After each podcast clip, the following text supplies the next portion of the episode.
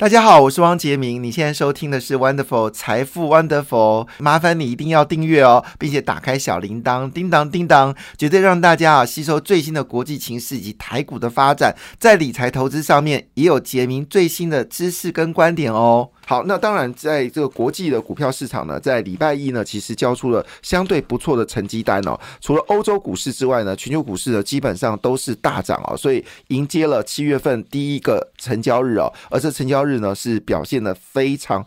非常的亮眼哦，其中涨幅最多的是香港恒生指数哦，其中呃恒生恒生指数呢已经回到了一万九千三百零六点哦。我们知道之前呢，曾经最低的时候，在去年底的时候，曾经最低打到就是一九九七。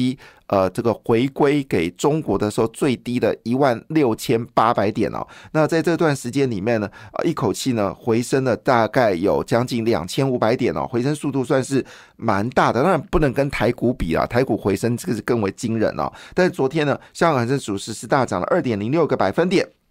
好，那呃。跌的部分在欧洲股市啊，昨天欧洲股市呢普遍是小幅的一个修正哦，其中英国股市修正的幅度最小，只修正了零点零六个百分点，德国跟法国股市呢则是上涨零点四一个百分点跟零点一八个百分点呢。英泰指数里面呢，其中以马来西亚涨幅最大，涨了一点四个百分点，其他市场都收红啊。印尼是上涨零点五二个百分点，印度是上涨零点七五个百分点哦。那最近呢，日本基金狂销。哦，那这个元大有一档日本这个龙头基金吧，哈，基本上玩销啊，所以这种疯狂的事情让我看在我眼里，其实是有点担心啦。不过很多人可能考量是因为，好日元现在只有一百四十五、四十六嘛，哈，所以日元很便宜，想趁着日元便宜的时候买进日元，买进日本股市，到时候可以双赚双赚哦。那这个想法确实不错了，哈。那所以日本股市呢，昨天表现的非常好，是上涨了一点七个百分点哦，在所有指数里面呢，表现的是第二高哈。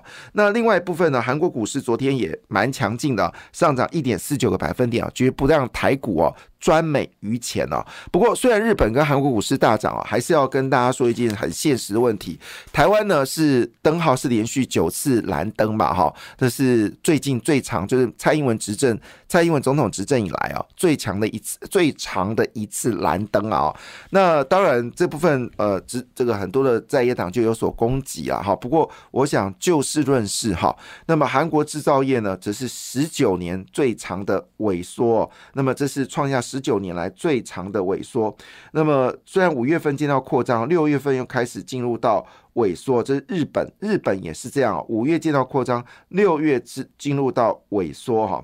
那以目前为止呢，韩国的状况呢确实是不太妙，而且这个数据呢已经显示哦是连续呃超过了呃超过了大概有呃至少也是十个月以上哦。呃，十个呃八个月以上的萎缩哦，那么跟台湾一样的很麻烦了。但是他们现在呢，萎缩状况更加的一个严重哈。那日本呢也是一样，上个月的制造业的 PMI 呢只接跌破了五十分的这个分水岭啊，表示制造业呢跟台湾一样是蛮辛苦的。我们现在制造业的无薪假已经到超过六千人以上了哈。那么日本其实也没好到哪里哦。但是比较特别的事情，日本其实。我们在观察日本呢，在早期我在呃 Fidelity 啊，就是富达投资的时候，那时候我们在在观察日本呢，其实会在乎的是日本的这个日本央行的短观报告，还有财这个呃机械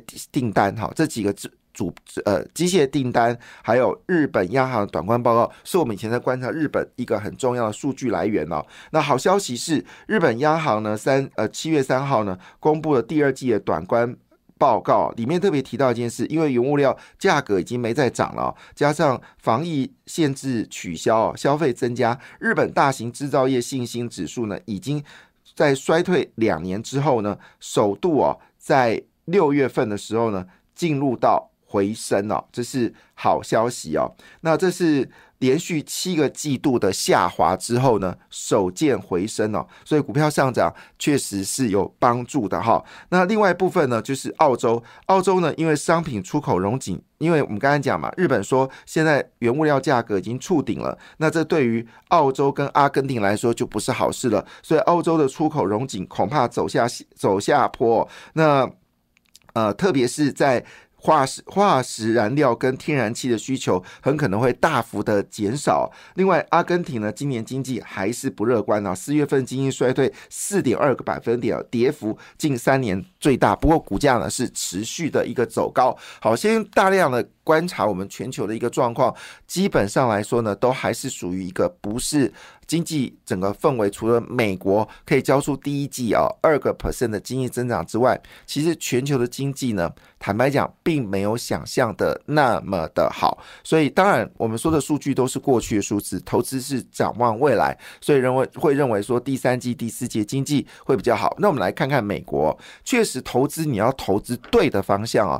那么，船产确实有些。好的公司啊，但是投资船产就是没有好处嘛，哈。那我们现在台湾的流行高股息哦，而且甚至有一档 ETF 哦，它的配息呢，竟然利率可以高达八点一个百分点哦。你还在存银行干什么？没有意义，真的。好，当然了，股票市场有起有落，你的本金也可能有有损失有获利了，哈，这个要提醒大家。但八点一趴的利息真的太吸引人哦，干嘛去投资国外的债券基金？没有任何意义嘛，哈。那回头我们来看这个事情的时候呢，其实这就是我们说的趋势在改变。如果你今天要买这种所谓传统产业，好，那它有比较高息的话，我觉得你就去买高股息的 ETF。但是真正要冲个股哦，我们看美国就知道了哈。我们看看美国的指数哦，这个昨天就是最明显。好，因为独立日快到了，七月六号美国独立日要放假哈。好那么这个呃，在这个独立之前呢，股市通常都会震荡嘛，哈。但是昨天呢，美国股市表现的就是意外的强劲哦。那么其中呢，当然就是道琼的涨幅是最少，只涨了零点零三个百分点。标准五百指数呢，也是小涨而已啊，涨了零点一二个百分点。但是呢，费半指数呢，则是上涨零点八三个百分点哦。纳斯达克呢，走势走高了零点二一个百分点哦。所以呢，科技业还是表现好。那么华尔街日报。这个报道根据这个 Net Davis Research Net Davis 啊的一个报道显示啊，那美股标普五百指数呢，不发股利的个股呢，从二零二三年上半上半年的股价呢，攀升了十八个百分点哦，表现的胜过配息股的的表现哦，这很特别，就不配发股票反而涨得比配发股票来的凶哦，这是非常特别。但是呢，明显的看出来啊，就是投资人基本上呢是。转向了，是往向科技股哦。那么市场情绪呢，已经开始有很大的改变了。虽然我们知道，像是我们说的，呃呃，几个重要的。这个石油股像埃克森美孚啦，还有西方石油，这就是那个呃巴菲特最爱的公司哦。他买了一堆西方石油股票，但很抱歉哦，股价还是持续的走低哦。那么市场呢，其实在美国并不在乎配息股，但台湾呢，其实也没有那么在乎配息股了哈。那基本上还是你你说没有，也不能说没有，就是。还是在乎的是成长性，所以呢，现在看出来，在这种所谓半导体 AI 浪潮之下呢，其实投资人气氛呢，是对那些有配息的传产股呢是没什么兴趣的，还是专点在科技股啊。整个市场因为这个 NVIDIA 转变了市场的气氛哦，非常的明显了。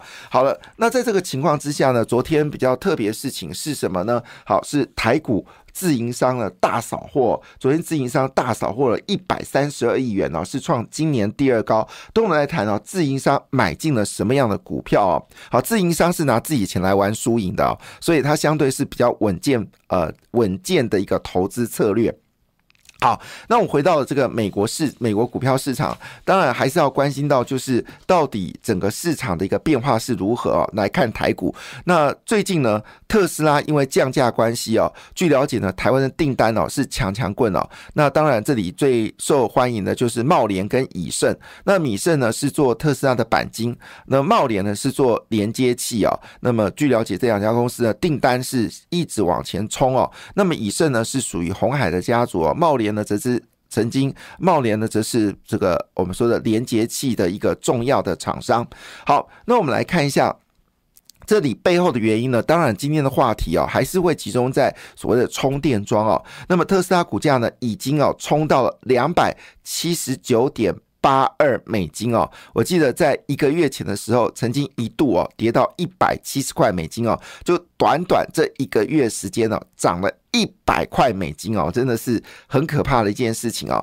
那这个特斯拉第二季的全球交车量呢，是高达了四十六点六一万辆哦，优于市场的预期，而且这个数字呢是创历史新高，表示它降价是有效的哈。所以这是在目前为止看到的一个非常重要讯息。所以特斯拉概念股、特斯拉充电概念股呢，估计呢应该还会持续的强涨哦。好，另外就是有关这个 M D 啊，M D 的数字。之峰呢已经确定哦，七月十九号会来台湾了，呃，应该十九吧，哈，十六、十九，反正就是那个时间点了。那据了解呢，这一次他来台湾还是七月九号，反正他就快来台湾了。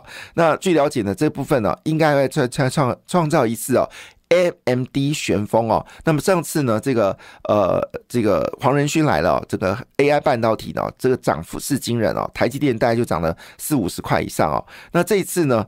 可能会造成呢，就是另外一波整个半导体哦，AI 半导体哦，这个上涨。当然，现在尾已经涨到一千五百块，已经开始反映这个效果。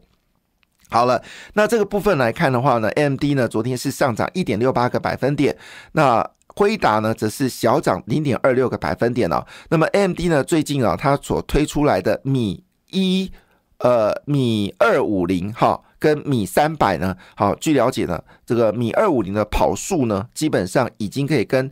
这个辉达的 A 一百呢比拟哦，那这次呢苏思峰来台湾呢就是要强力推销米二二五零啊跟米三百，希望呢市场这个 AI 的晶片里面呢能够无缝接轨哦，因为现在 NVIDIA 呢是缺货缺的很严重，价格也很贵哦，所以市场非常期待 MD 呢这个米二五零跟米三百呢能够热卖啊，所以造成了就是 MD 的股价呢可能有机会持续的往上走高。那么昨天呢台积电呢是大涨了二。二点二一个百分点呢，反倒连电只跌呃跌了零点一三个百分点，是令人非常意外的事情啊！因为中国这次遭受到日本啊，就是禁运啊，所谓的半导体零组件，其实未来打击会很大。好，另外呢，就是虽然外资呢对日月光看坏啊，但昨天日月光呢是上涨了零点六四个百分点。有消息指出哦，台积电将会全拿 NVIDIA 的所有订单啊，主要是因为台湾的封装技术呢是超越了三星啊。好，那连。联发科的竞争对手高通呢，昨天是上涨了零点八八个百分点哦。好，这是有关整个。整个数据当然啊，礼拜五呢会公布哦，就是六月份的哈的这个非农就业数据哦，也是值得关注。好，那我们刚才回到自营商啊，自营商昨天大买哈，那台币呢中指连九贬了，昨天台币是升值，表示外资呢又回来了哈。那这个昨天非常特别，自营商呢大买了一百三十二亿元哦，创今年的第二大量，这是非常非常了不起的事情。而昨天非常意外的事情是哦，非常特别的事情是昨天阳。明跟长荣是涨停板了，那当然你看好海运股呢，好，当然就继续报。但是如果你对海运股有一些些的担忧的话呢，你可以趁这段时间上涨的时候出脱你的股票了，哈。好，呃，因为整个海运如果恢复到正常的情况之下，其实货柜的价格要上涨的空间是非常有限的哈。那是因为最近有几个港口又有发生暴动，但已经不会让船只留在海上太久。那过去是因为船只留在海上荡久，所以长荣跟阳明大赚钱，因为报价走高。但是现在船只在海上的运作是非常顺畅的，所以呢。这个价格呢，势必好不可能像以前那么好，甚至要回到就是以前的一个价格。这样情况下，长荣跟阳明要赚大钱的可能性不是很大。所以，如果你有最近呃，就 A 股价有稍微赚一点点的话，那其实可以趁这个时候出脱，因为毕竟海运是长是是这个呃是这种船产，昨天只是一个。一日的烟火或者两日烟火，不要太在意哦。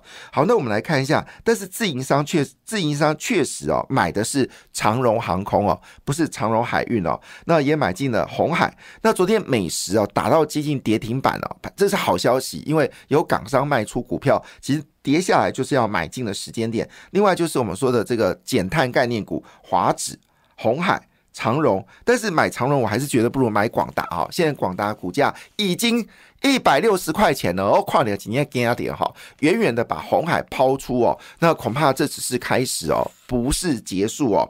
好，那当然恭喜国安基金大赚哦，那我们退休基金也赚了三千六百四十亿元，但最主要还是我们说的这个特斯拉的充电概念股哦。那特斯拉充电概念股呢，有包括了台达电、茂联、良维。好，这几只股票呢，最近被点名，还有建和兴和宏硕。好，这是我们是现在特斯拉的充电概念股。再念一次哦，和硕、台达电、宏硕、建和兴、良伟。茂联哈，这是有关最近呢这个所谓的台特斯拉一统天下啊。那么这个这个概念股里面呢，好这几个股市会非常重要。